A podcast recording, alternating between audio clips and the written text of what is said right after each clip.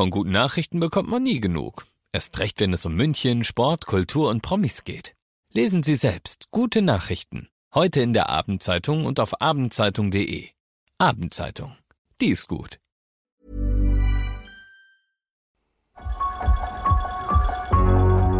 Muriel. Hey Mo. Nächste Woche ist Halloween. Uh. Hast, du, hast du Bock auf eine Halloween-Sondersendung, was man sich alles angucken kann, damit man sich so richtig gruseln kann nächste Woche? Auf jeden Fall. Na dann geht's los. Alles gesehen. Emus heiße Tipps für Filme und Serien.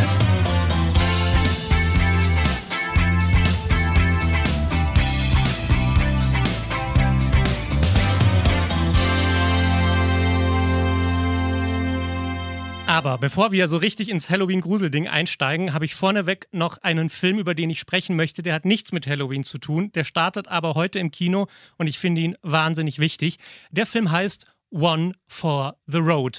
Und das ist, obwohl er einen englischen Titel hat, ein deutscher Film mit Frederik Lau in der Hauptrolle und Nora Tschirner. Beides Schauspielerinnen, die ich sehr schätze. Beides wirklich fantastische Schauspieler. Ich finde die, die besten, die wir in Deutschland mit haben. Und die sind jetzt in diesem Film zu sehen, der mir deshalb so wichtig ist, weil er ein so wahnsinnig wichtiges Thema anspricht, nämlich das Thema Alkohol. Und warum wir als Gesellschaft so tun, als wäre Alkohol kein Problem im Großen und Ganzen. Wenn jemand Alkoholiker ist, dann sind wir sofort so, oh mal ja, Alkoholiker, ganz schlimm. Aber das ist dann so eigentlich eine Nebenerscheinung und eigentlich ist alles okay mit Alkohol und Trinken ist kein, kein, kein Ding. Es sei denn, du hast ein Riesenproblem damit. Und dieser Film versucht da ein bisschen die Gewichtung zu ändern und zu sagen, das Problem beginnt eigentlich schon früher. Mhm. Und was der Film so toll macht, ist, dass er das nicht mit einem erhobenen Zeigefinger macht. Es ist nicht dieses, na, trink nicht so viel, gell, ist nicht gut für dich. Also es geht in diesem Film um Frederik Lau, spielt die Hauptrolle, der hat einen Job, lebt sein Leben. Man sollte meinen, er hat alles ganz gut im Griff. Er trifft sich halt gerne mit Freunden und trinkt. Ne? So, das ist, man geht halt abends in die Bar und dann trinkt man halt nicht ein Bier, sondern eher drei. Aber das ist ja auch nicht so drei Bier, was soll so. Und am Wochenende vielleicht ein bisschen mehr, aber da ist ja auch dann Wochenende. Klar, geht. Kann man dann schon auch machen und er hat es ja unter Kontrolle und es ist ja nicht so, dass er es gar nicht hinkriegt. So. Und dann fährt er besoffen Auto, wird angehalten und verliert seinen Führerschein. Und natürlich wieder, ja, die haben mich jetzt natürlich jetzt erwischt und es war jetzt blöd gelaufen. Ich wollte ja eigentlich nur umparken. Jetzt habe ich meinen Führerschein weg, aber eigentlich habe ich ja überhaupt kein Problem mit Alkohol. Mhm, klar. Und dann ist er halt bei diesem Idiotentest und sitzt da und sagt immer noch, ich habe eigentlich kein Problem. Mhm. Und alle anderen um ihn rum haben natürlich auch alle kein Problem. Die Nein. sitzen da alle, weil sie kein Problem haben. Und dann sagt er, okay, pass mal auf, eine Wette. Bis ich meinen Führerschein zurück habe, werde ich keinen Tropfen Alkohol mehr trinken. Und alle so, ja, mach mal. Und er so, ja, natürlich, schaffe ich. Und natürlich schafft er das auch eine Woche. Nach zehn Tagen wird es schon schwieriger. Und plötzlich merkt er eben, wenn er wirklich mal kein Alkohol trinkt, wie unerträglich er zu seinen Freunden ist und wie sehr ihn alles stresst und wie schlecht er sich fühlt, weil er keinen Alkohol trinkt. Und plötzlich macht das total Sinn, Alkohol zu trinken. So nach dem Motto, ne, Alkohol ist kein Problem, sondern kein Alkohol ist ein Problem. und da ist so der Moment, wo man dann auch als Zuschauer merkt, oh krass, okay, das ist wirklich ein Problem. Und, und dann, und das finde ich ja das Interessante, wenn man so einen Film sieht und plötzlich sich selbst fragt, ich wollte gerade sagen, man hinterfragt sich ja dann selber.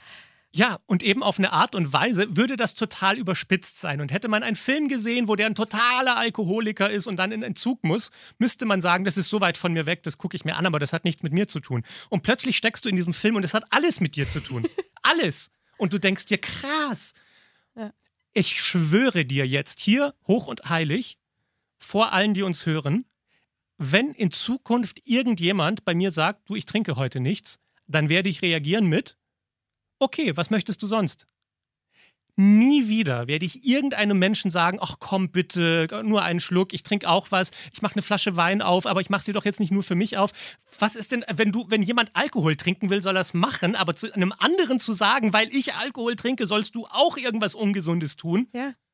Wie absurd ist das bitte? Ja, und es ist dieses, oh, jetzt komm, sei mal nicht so langweilig und nur heute Abend und du hast noch das ganze Wochenende und ist ja jetzt nur einmal. Ja. Nee, eben nicht nur. Und ich bin auch noch, ne, ich bin Mann, du als Frau hörst ja. dann als nächstes erstmal, oh, bist du schwanger? Mhm, genau. Ey, was, was stimmte, also was stimmt denn nicht mit uns? Das ist doch so eine Sache, wo man in 20 Jahren auf unsere Gesellschaft zurückblickt und sagt, wie, wie schief waren die denn gewickelt? Traurig. Wirklich, ganz, ganz seltsam. Deshalb wollte ich über diesen Film sprechen. One for the Road ist für mich einfach ein super relevantes Thema. Und wenn man sich den Film nicht anguckt, dann bitte nur eine Sache mitnehmen. Wenn jemand keinen Alkohol trinken möchte, dann trinkt er keinen Alkohol. Punkt.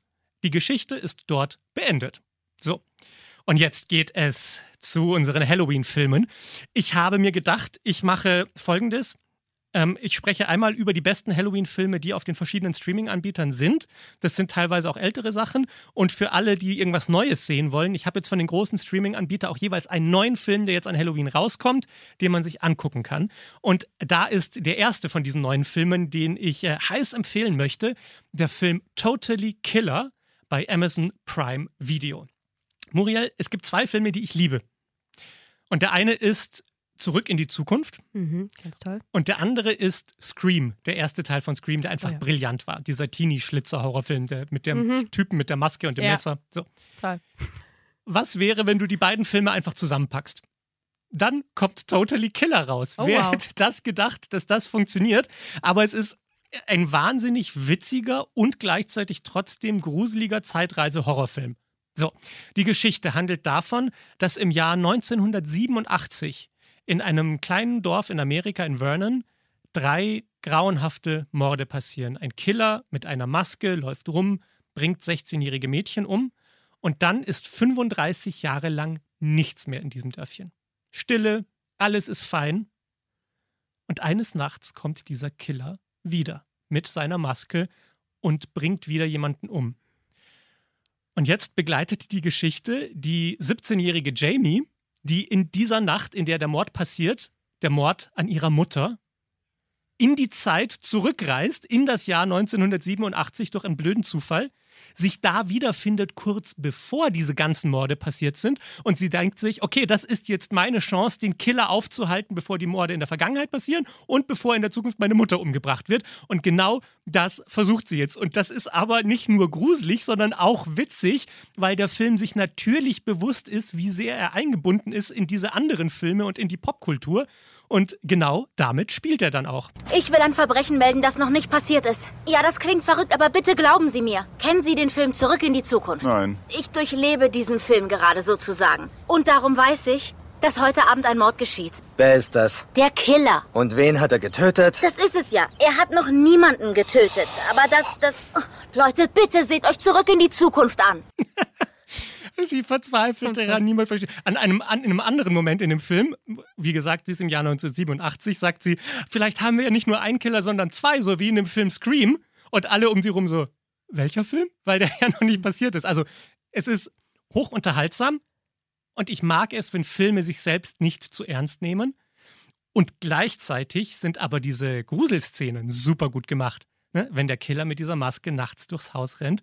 Ich hatte dann auch so, uh, Gut, also der Film heißt Totally Killer, gefährliches Spiel mit der Zeit. Und ich finde, das ist so ein guter Halloween-Party-Film, weil er eben trotzdem unterhaltsam ist, nicht zu gruselig, auch nicht zu brutal, obwohl er auch brutale Szenen drin hat. Irgendwie ist er alles. Und man sagt ja oft, wer alles versucht, ist am Ende nix.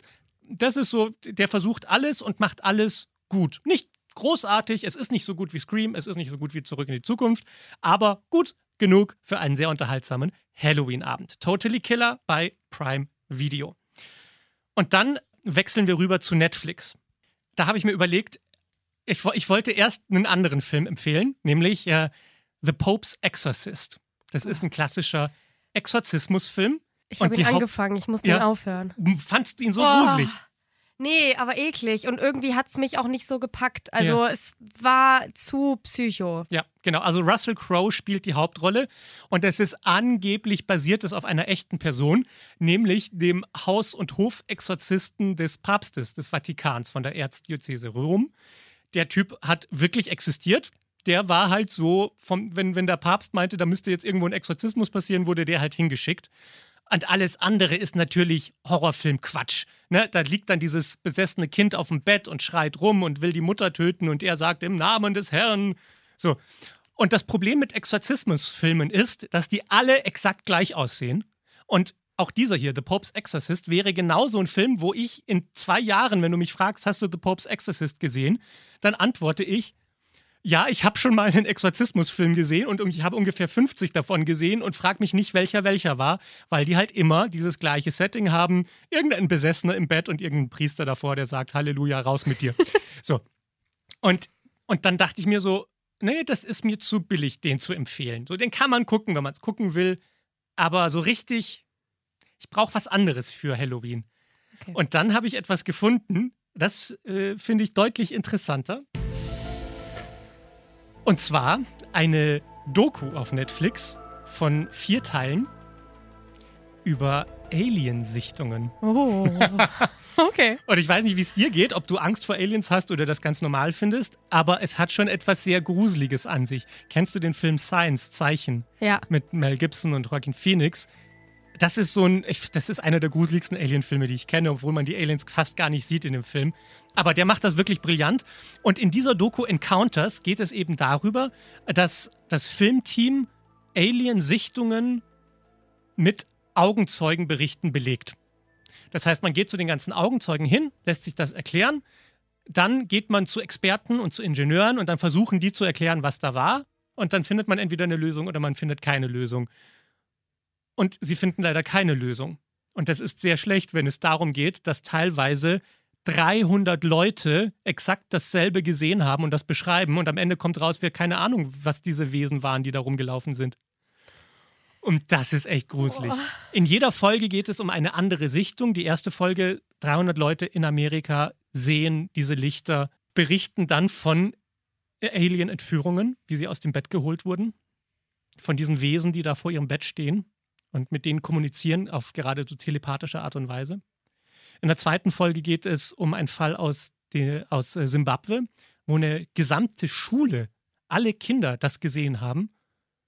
Und auch eine Lehrerin, die dann nicht zugeben wollte, dass sie es gesehen hat, weil sie Angst hatte, dass sie ihren Job verliert, wenn sie das auch noch sagt. Und dann gibt es noch einen Fall aus ähm, einem kleinen walisischen Dorf in den 70er Jahren, das ist die dritte Folge. Die, ist- die, das ist für mich einfach dieses Unerklärliche. Wie kann das sein? Das waren 500 Leute, das ganze Dorf hat das gesehen, beschreibt die ähnliche Situation. Wie, also ich, ich habe keine Erklärung dafür. Und die vierte Folge, die finde ich persönlich die schwächste Folge. Da geht es darüber, dass äh, in, in Fukushima UFOs gesehen wurden, in dem Moment, wo der Reaktor explodiert ist. Und auch da wieder sehr, sehr viele Leute, da gibt es auch Filmaufnahmen von diesen Lichtern über dem Reaktor. Hm. Sehr viele Leute, die sagen, das waren Aliens, die dafür gesorgt haben, dass das nicht so eskaliert, dass die Welt ein Problem hat und möglicherweise ausstirbt. Okay. Whatever. Die vierte Folge finde ich die schwächste deshalb, weil die Leute, die da auftreten, für mich tatsächlich ein bisschen verrückt wirken. So. Also da ist auch eine dabei, ich weiß nicht, warum sie die genommen haben, die von sich selbst behauptet, ein Alien zu sein. Ach so. Und da, da habe ich das Interesse ein bisschen verloren. Aber, und das ist wirklich das für mich Gruselige an diesen ersten drei Folgen, da werden Leute interviewt, die wirken auf mich nicht verrückt. Und zwar nicht zwei oder drei, sondern sehr, sehr viele Menschen, die alle völlig normal wirken und sagen, ich, ich bin nicht verrückt, ich weiß, was ich gesehen habe, ich gebe das nur wieder. Und es gibt nur zwei Möglichkeiten. Entweder sehen Verrückte nicht so aus, wie ich es mir vorstelle, und alle um mich rum könnten total crazy sein, weil das wirkt für mich wie ein völlig normaler, vernünftiger Mensch, der etwas nicht erklären kann und versucht zu erklären, was er nicht erklären kann. Oder sie haben recht. Und das wäre noch viel gruseliger Oh Gott, für mich, wenn ganz ich, schlimm. wenn ich mir das vorstellen müsste. Und was ich auch so erstaunlich finde in dieser Doku ist, dass es nicht nur um diese Alien-Erscheinungen geht, sondern es geht auch um die Frage, ob man Menschen ernst nimmt. Und wir leben in einem riesigen Universum. Es ist gigantisch. Die Wahrscheinlichkeit, dass es keine Aliens gibt, ist verrückt. So, so anzunehmen, wir sind hier die einzigen auf der Erde von diesen Milliarden, Milliarden, Milliarden von Galaxien. Also wie bescheuert muss man sein, um davon auszugehen, ja, das gibt, ist nur hier passiert. Natürlich ist das Universum meiner Meinung nach statistisch gesehen voller Leben. Und natürlich werden die auch irgendwann herausfinden, wie man rumreisen kann im Universum. Also eigentlich müsste man sich fragen, wo sind denn die ganzen Aliens? es müsste so voll sein davon, weil, es so, weil das Universum so riesig ist. Und dann, wenn Leute sagen, sie haben so etwas erlebt, denen zu sagen und einzureden, ihr seid die Verrückten, du bist doch krank, finde ich schwierig. Nee, geht nicht. Und offensichtlich, das kann man schon mal sagen, egal ob man glaubt, dass da was war oder was nicht war, offensichtlich sind diese Menschen traumatisiert gewesen von dieser Erfahrung. Und was wir dann als Gesellschaft machen, ist, die nochmal zu traumatisieren, indem wir sagen, wir glauben dir kein Wort, du bist verrückt, hier hast du Depressiva oder ab in die Klapse mit dir, weil so, weißt du? Ja. Und das sieht man diesen Menschen an, dieses doppelte Leid, erstmal sowas erlebt zu haben, nicht wissen, wohin damit, keiner glaubt dir. Und dann auch noch so viel Ablehnung zu erfahren dafür, dass man darüber spricht, was man erlebt hat, dass sie dadurch retraumatisiert werden. Und deshalb finde ich diese Doku so interessant. Und ich bin mir bewusst, ja, es gibt genug Alien-Dokus. Und Alien-Doku ist jetzt nicht das Rad neu erfunden. Aber trotzdem finde ich, dass Netflix das mit genug Respekt gemacht hat, dass man sagen kann, das kann ich mir angucken. Ich kann danach denken, was ich möchte. Die sagen mir nicht, das waren Aliens. Die sagen mir auch nicht, das waren keine Aliens. Das ist ein klassisches, hör dir einfach an, was die zu sagen haben und dann lebt dein Leben und du denkst, was du denkst. Und das finde ich sehr, sehr schön gemacht. Also für den etwas anderen Halloween-Abend Encounters jetzt auf Netflix. Und ähm, dann habe ich noch einen Film, der startet jetzt im Kino, ne, falls man nichts im Streaming ansehen möchte, sondern ins Kino gehen möchte. Den fand ich gut, aber nicht die komplette Neuerfindung des Genres. Das ist ein klassischer Teenie-Schlitzer-Horrorfilm, so wie Scream auch. Der heißt Halloween Park und in dem Fall sind ein paar Jugendliche die so einen Nachttrip in einem Vergnügungspark buchen. Das heißt, die sind da als Gruppe alleine in dem Vergnügungspark und dürfen fahren, was sie wollen. Und die haben auch den Spaß ihres Lebens, äh, bis es einen Stromausfall gibt und sie nicht mehr rauskommen und da drin feststecken. Und dann dieser eine Typ mit einer Maske auftaucht und einer Axt. Huh. Und wenn da jemand mit einer Axt am, äh, an, am, am Rand der Achterbahn steht, bevor du gerade auf ihn zurast, dann äh, ist das gruselig. Und äh, davon handelt eben dieser Film. Er ist, äh, es gibt ja diese skandinavischen Krimis. Ne? Ja, liebe ich. Eigenes Genre. Ah. Das ist jetzt ein Skandi-Horror, ein skandinavischer Horrorfilm. Okay. Ein schwedischer Film mit schwedischen Schauspielern. Und es hat dieses kühl-dunkle, das Skandinavische Mhm. so gut ausmacht, wirklich sehr gut transportiert. Also ich finde, wenn man, wenn man einen Teenie-Schlitzer-Film sehen will und man alle anderen schon geguckt hat, dann kann man sich den auf die Liste setzen. Der heißt Halloween Park und startet jetzt im Kino. Aber es ist für mich jetzt nicht so die Empfehlung, wo ich sage, boah, den musst du zuerst gucken. Also dann fängt man lieber mit Scream an, wenn man unbedingt äh, was in dem Bereich sehen möchte. Und dann habe ich noch was, wenn man so ein bisschen familienfreundlicher möchte, bei Disney Plus. Ähm, da startet jetzt ein Film, der vorhin schon im Kino lief im Sommer, nämlich Die Geistervilla. Das Remake von diesem Film. Da geht es darum, dass eine Frau mit ihrem Kind in einem Geisterhaus lebt und die braucht Hilfe, damit diese Geister weg sind. Und dann kommt ein Priester dazu und dann kommt ein äh, Dokumentarfilmer dazu, der das alles aufzeichnen will und ein Experte für paranormale Fähigkeiten. Der wird gespielt von äh, äh, Danny DeVito. Owen Wilson spielt mit, also ist wirklich gut besetzt. Und äh, Jamie Lee Curtis, die Oscar-Gewinnerin, ist auch dabei. Ich Toll. kann leider nicht sagen, in welcher Rolle, weil sonst würde ich was aus der Mitte des Films verraten, was natürlich so, aber ähm, sie spuckt da auch rum in dem Film. und, ähm, und das ist so ein schöner Film, der es schafft, gruselig zu sein, aber nicht wirklich so, dass man schlaflose Nächte hat, sondern es ist immer noch ein, eine Familienkomödie eingepackt als Gruselfilm. Ich würde ihn jetzt nicht mit einem Zehnjährigen gucken, aber ab zwölf Jahren, so, ne, kann man das als Familiending schauen an Halloween und äh, Spaß haben und sich ein bisschen gruseln in der Geistervilla von Disney. So, das sind also äh, die aktuellen Tipps, neu rausgekommene Sachen zum Thema Halloween. Trotzdem möchte ich noch ein paar Klassiker aufzählen, falls man sich einen Halloween-Abend mit mehreren Filmen geben möchte. Die besten Horrorfilme auf Netflix. Da würde ich sagen, auf Platz 3 die Neuverfilmung von Stephen Kings S. Dem Film mit dem Horrorclown, der die Kinder durch die Stadt jagt. Funktioniert super, immer wieder auch an Halloween großartig. Auf Platz 2 The Conjuring. Das ist die wahre Geschichte, angeblich wahre Geschichte von diesem Ehepaar, das paranormale Phänomene untersucht und Geister austreibt. Und der Film funktioniert als Geisterfilm für mich einfach super. Ich habe immer wieder Angst. Das ist so ein Meisterwerk des Horrorgenres. Und auf Platz 1 bei Netflix für mich Bram Stokers Dracula, der Ursprungs-Dracula-Film mit Gary Oldman als Fürst der Finsternis. Keanu Reeves spielt auch mit.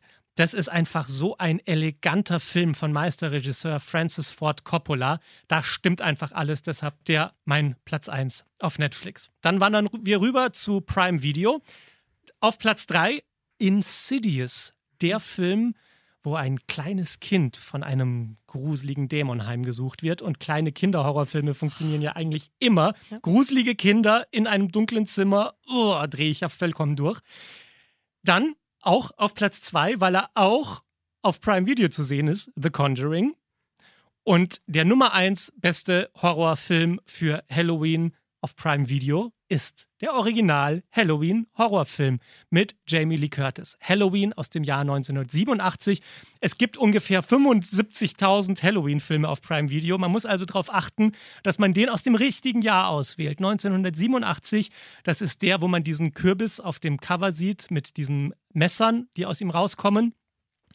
Äh, und das ist die Erfindung dieses Teenie-Schlitzer-Films.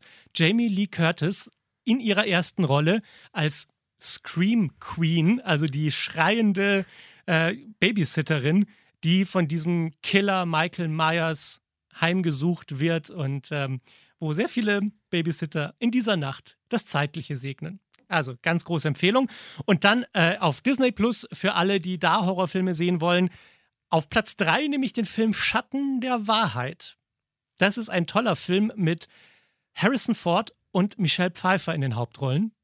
Und ich liebe diesen Film, weil man die ganze Zeit nicht weiß, guckt man eigentlich einen Gruselfilm mit einem Geist oder guckt man einen Film mit einem irren Mörder.